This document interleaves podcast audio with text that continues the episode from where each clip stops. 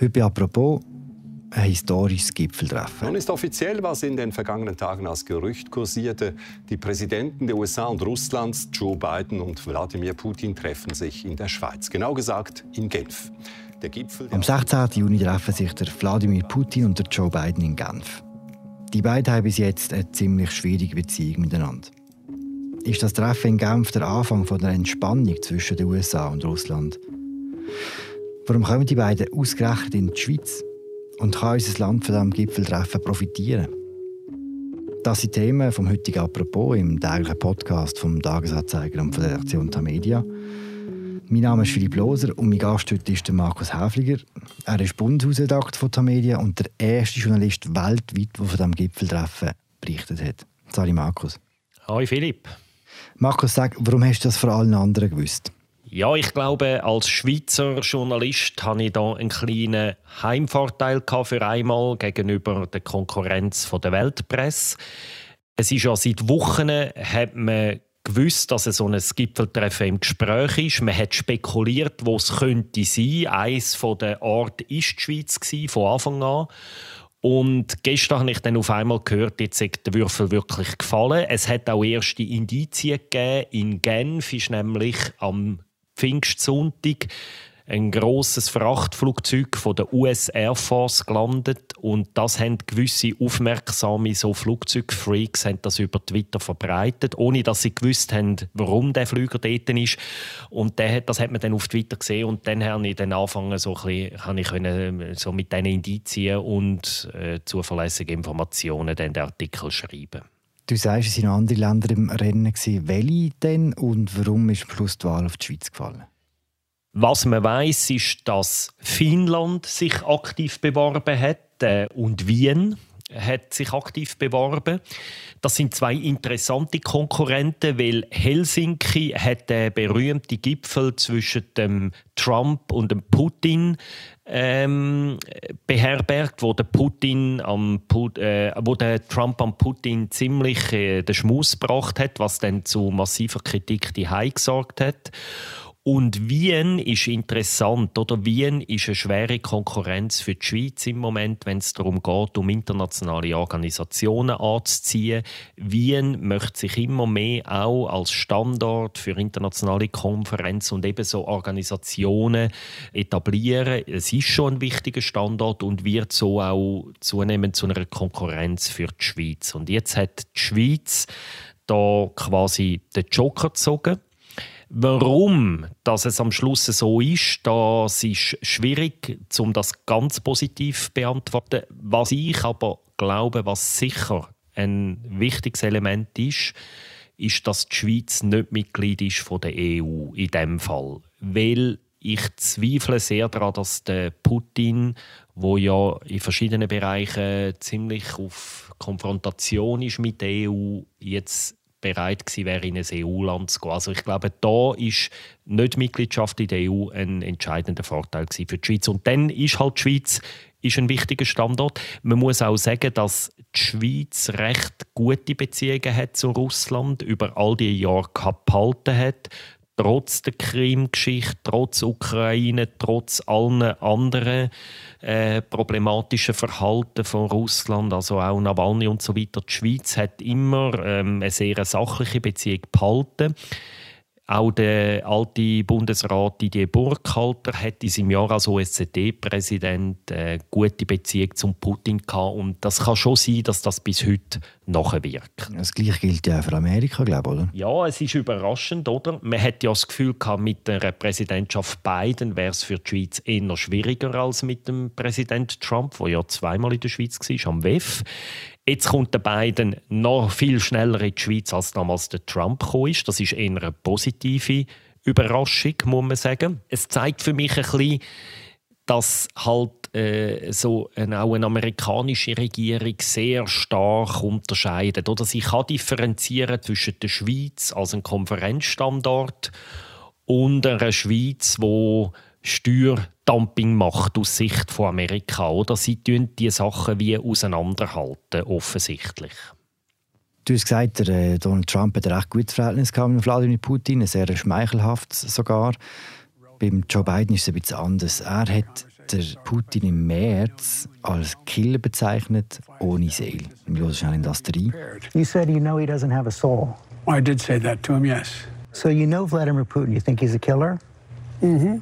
Die Antwort von Putin darauf war, dass er ihm Präsident Biden gute Gesundheit gewünscht hat und äh, auch nicht besonders nette Worte gebraucht hat. Я бы сказал ему, будьте здоровы. Die beiden haben schon nicht so gut miteinander, oder?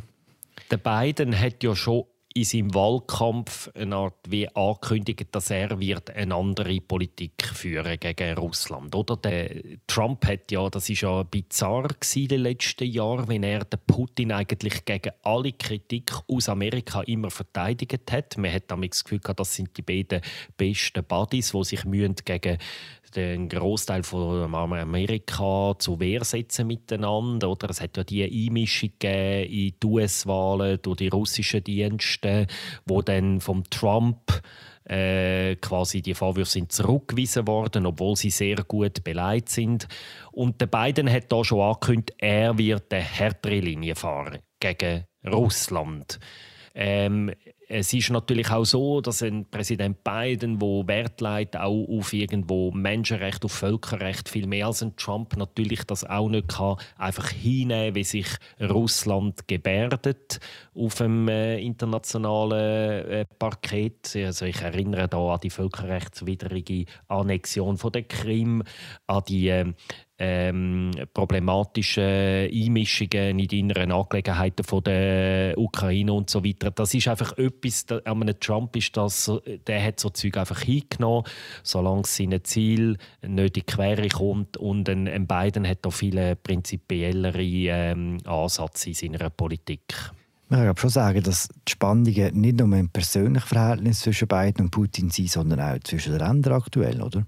Die Spannungen haben inzwischen ein gefährliches Ausmaß angenommen. Ich bin jetzt da nicht der große Spezialist. Ich bin ja Bundeshausredakteur in Bern, aber das kann man sicher sagen. Die Spannungen sind gefährlich für den Weltfrieden. Also das hat ja dazu geführt, dass in den letzten Monaten die Russen so äh, als Provokation Truppen an der Grenze zu der Ukraine ähm, massiert haben, so indirekt, implizit, äh, eigentlich fast mit Krieg gedroht haben. Sie haben sich gegenseitig gegenseitig Diplomaten ausgewiesen, gegenseitig Sanktionen ergriffen gegen Minister und, und solche äh, hochrangige Persönlichkeiten. Also da ist im Moment kritisch die Beziehungen zwischen den beiden Atommächten. Es ist nicht zum ersten Mal, dass Beziehungen zwischen den USA und Russland kritisch sind. Das ist ein bisschen konstant in der Weltgeschichte. Und auch Genf als Standort für so Gespräche zwischen den beiden Weltmächten ist ein bisschen konstant. Nach dem Ersten Weltkrieg 1955 haben sich äh, russische und amerikanische Vertreter getroffen, zum Beispiel. Und dann hat es auch 1985 ein historisches Treffen gegeben zwischen Ronald Reagan und Michael Gorbatschow. Begrüßt worden sind die beiden damals vom Bundespräsident Kurt Fugler am Flughafen in Genf. Wir hören schnell in den Anspruch von ihm und auch in die Antwort von Ronald Reagan und dort besonders auf den Ausspruch vom äh, Bundesrat Fugler achten. We are honored that our country has been chosen to be the place of your meeting with Secretary General Gorbachev. President Fergler, I would like to extend to you and to the Swiss people my appreciation for helping to make possible the coming meetings between representatives of the United States and the Soviet Union. Man hat es gehört, der Bundesrat Vögler, wie es Ronald Reagan gesagt hat, er ist ziemlich glücklich gewesen, dass die beiden Grossmächte sich in Genf getroffen haben. Und das Treffen, muss man sagen, hat auch tatsächlich Konsequenzen gehabt für die ganze Welt, oder? Das Treffen 1985 ist in die Weltgeschichte eingegangen. Wir müssen uns kurz vergegenwärtigen. Es ist so kalter Krieg. Der Reagan ist in Washington an die Macht gekommen, hat eine sehr harte Linie gegen die Sowjetunion geführt, hat sie als Empire of Evil bezeichnet und es hat schon sechs Jahre kein Treffen mehr gegeben zwischen dem amerikanischen Präsidenten und dem Führer der Sowjetunion. Und dann kommt der neue Mann in Moskau an die Macht. Und 1985 das erste Gipfeltreffen zwischen dem Reagan und dem Gorbatschow hat wirklich ähm, ist einer der Wendepunkte, wo zum Ende von dem Kalten Krieg geführt hat. Die haben sich sehr schmal getroffen, haben sich mögen, haben sich verstanden.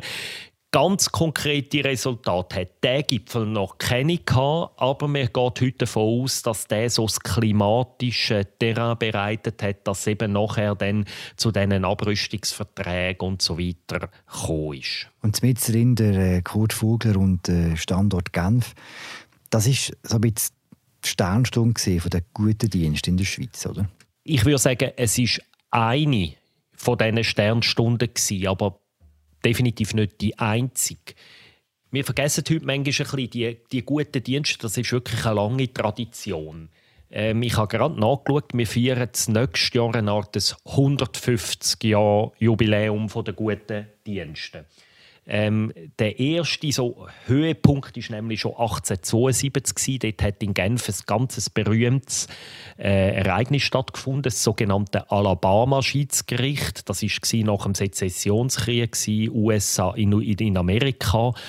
Und dort hat es einen Konflikt zwischen Großbritannien und den USA im Zusammenhang mit dem Krieg. Und der Konflikt ist dann friedlich gelöst worden zwischen den beiden Grossmächten damals durch ein Schiedsgerichtsverfahren, wo in Genf stattgefunden hat. Man kann den Saal, wo das hier passiert ist, heute noch anschauen, zu Genf. Und das war eben 1872. Dass, ab dann hat so die Tradition eigentlich angefangen, dass so wichtige Konferenzen und so weiter zu Genf stattfindet. Später sind dann internationale Organisationen auf Genf gekommen und so weiter. Ähm, es hat nach dem Zweiten Weltkrieg ein sehr wichtiges Treffen in Genf 1955, die sogenannte Vier-Mächte-Konferenz und dann eben 1985 das Treffen Reagan-Gorbatschow. Also das sind so ein paar wenige Höhepunkte von der Tradition, wo jetzt natürlich fortgeführt werden mit dem Treffen, dem ersten Treffen von beiden mit dem Putin. Also wie wird eine Renaissance von dieser Tradition jetzt, oder? Ein bisschen schon. Also ich meine, Genf ist immer wieder Schauplatz von wichtigen internationalen Konferenzen, aber die finden meistens im Rahmen der UNO statt. Dass die Schweiz, und da in diesem Treffen jetzt, da tritt ja die Schweiz als Land, als Gastgeberin auf, nicht die UNO. Und solche Treffen sind eher ein bisschen seltener geworden in den letzten Jahren, vor allem nach dem Ende des Kalten Krieges. Dort hat die Schweiz eine Zeit lang so ein bisschen ihre Rolle verloren. Sie hat sich auch neu finden. Früher war sie irgendwie so der Neutrale zwischen diesen beiden Blöcken und so, ist klar gewesen. Wir haben das ja auch in der Schweiz gemerkt. Wir haben lange gebraucht, oder brauch, äh, ist vielleicht bis heute nicht so klar, dass wir uns als Land, als Staat ähm, wieder irgendwo irgendwie merken oder spüren, wo unsere Rolle ist auf dem internationalen Parkett, wenn, eben, wenn es eben ein bisschen komplexer ist, die Welt, was sie ja heute ist. Und dazu ist auch gekommen, dass eben neue Konkurrenten gekommen sind. Ich habe vorher schon Wien erwähnt, aber sehr wichtig ist auch Konkurrenz aus dem Norden, also vor allem Norweger, ähm, auch Schweden, Finnland zum Teil. Die haben auch äh, die Schweiz zum Teil, ähm, ich kann es ein bisschen so sagen, ein bisschen Butter vom Brot genommen, teilweise in diesen guten Diensten. Also es ist heute nicht mehr die Schweiz alleine, die Rolle versucht zu spielen als neutraler Vermittler in der Welt. Unser Außenminister Ignazio Gassis wird ja häufig kritisiert im Inland äh, wegen diversen Sachen. Jetzt der Gipfel, das ist schon auch sein Erfolg, oder? Es ist am Schluss sehr schwierig zu wissen, wie fest das es sein Erfolg ist. Vielleicht hat es gelangt, einen Brief auf Moskau und Washington zu schreiben. Das haben sie gemacht tatsächlich. Also, und das ist seine Entscheidung dass man das macht, dass man proaktiv in die Offensive geht. Mitte April kaum hat Biden damals den Putin zu einem Treffen eingeladen, hat er das gepusht. Er hat gesagt, wir schreiben denen. Sie sind diskret sie haben es nicht wie die Finnen und die Österreicher an die grosse Glocke hängen. Wir haben es dann irgendwie gleich erfahren, haben darüber berichtet, dass, dass er das gemacht hat. Also das ist sein, seine Leistung, dass er diese Chance gepackt hat. Und es ist für ihn natürlich schon ähm, egal am Schluss, wie viel Glück oder nicht Glück das dabei ist. Es ist ein großer Erfolg für ihn. Äh, das muss man sagen. Es kommt auch zu einem recht bekannten Moment, weil möglicherweise schon am Mittwoch wird der Bundesrat ein Rahmenabkommen mit der EU beerdigen. Das ist das grösste Debakel der Schweizer Russenpolitik vom letzten Jahrzehnt und dass jetzt quasi am Vorabend der Gipfel Putin Biden bekannt wird, wo einer der grössten Erfolge von der Schweizer Außenpolitik vom letzten Jahrzehnt ist, das finde ich schon recht spannend, oder? Also für den Ignazio Cassis, der ist im Moment gleichzeitig im Himmel und in der Hölle, könnte man sagen, oder? Wenn du die EU ansprichst, letztes Mal beim Besuch in Brüssel ist es ja darum gegangen, dass der Ignazio Gassis gar nicht mitgehen darf, sondern nur der Bundespräsident das Schicksal könnte mir jetzt wieder widerfahren, dass am Schluss der Guy Parmelin die beiden Staaten lenken begrüßen und nicht unser Außenminister. Man weiß noch nicht, wie das Programm wird sein, oder? Das ist noch nicht bekannt. Also heute haben sie, also wir nehmen das ja am Dienstag Abend auf. Äh, das Weiße Haus hat vor circa einer Stunde, anderthalb bekannt gegeben, also das Weiße Haus und der Kreml haben gleichzeitig bekannt gegeben, das Treffen findet in Genf statt am 16. Juni. Mehr weiß man noch nicht, man weiß noch nicht wo, man kennt das Programm noch nicht, man kennt die genaue Tagesordnung noch nicht. Man weiß also nicht genau, was für eine Rolle, ob es zum Beispiel noch vier Augengespräche mit Schweizer Bundesrat gibt oder nicht, das weiß man alles noch nicht. Aber es ist wahr anzunehmen, dass der Bundespräsident Guy Parmelin wird die beiden Präsidenten begrüßen und ja, ähm, der Ignazio Cassis, der halt erst nur in Anführungszeichen Vizepräsident ist vom Bundesrat, wird da wahrscheinlich müssen die zweite Rolle spielen, einfach Kraft von seiner Funktion.